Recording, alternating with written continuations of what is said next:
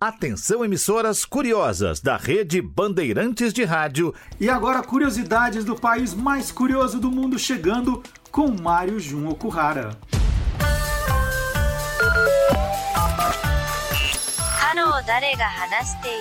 Mais 81. O código de área do Japão. Minasan, genki desu ka? Mário Jun desu. Só um minuto. Qual o seu pedido? Por favor, veja dois hambúrgueres, duas batatas é, três nuggets e um taco. Não vai levar nada para sobremesa? Não, é só isso mesmo por hoje. Então siga para a próxima cabine. Obrigada. É, foi um jeito aí de pedir comida, né? Nesse período de quarentena.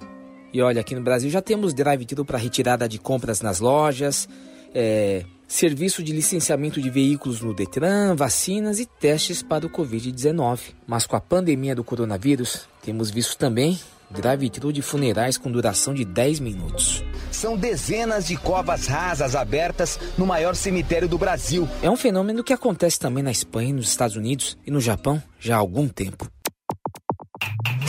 Está programado para novembro o Index Japan, principal exposição para empresas no setor funerário, um tipo do salão do carro, só que para funerais, cemitérios e assuntos relacionados.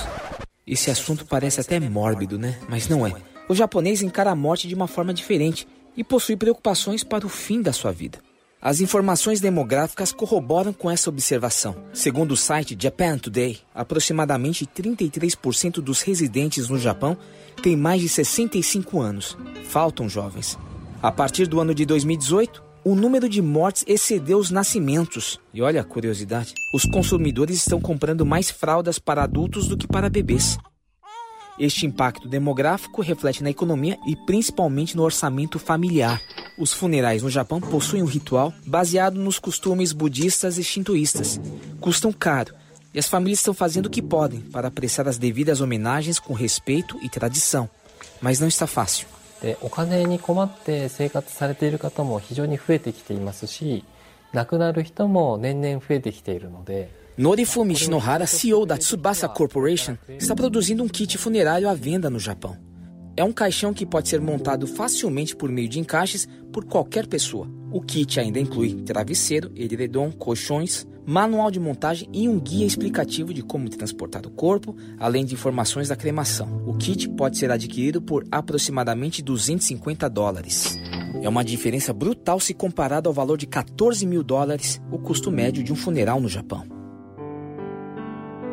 É possível ter uma noção do ritual para um velório japonês a partir do filme Okuribito. Aqui no Brasil, A Partida, de 2008, com o ator Masahiro Motoki no papel principal. O filme é muito tocante, mas dá para ter uma ideia de como o trabalho de preparação dos corpos é custoso.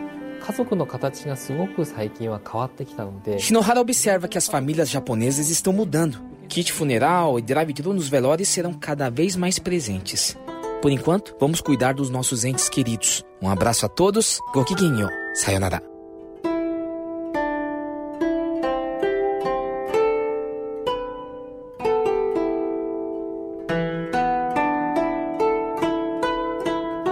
Você é curioso, faz mais um intervalo e volta já com a Item História e o Deus Zebra. Você é curioso? Então fique onde está. Bandeirantes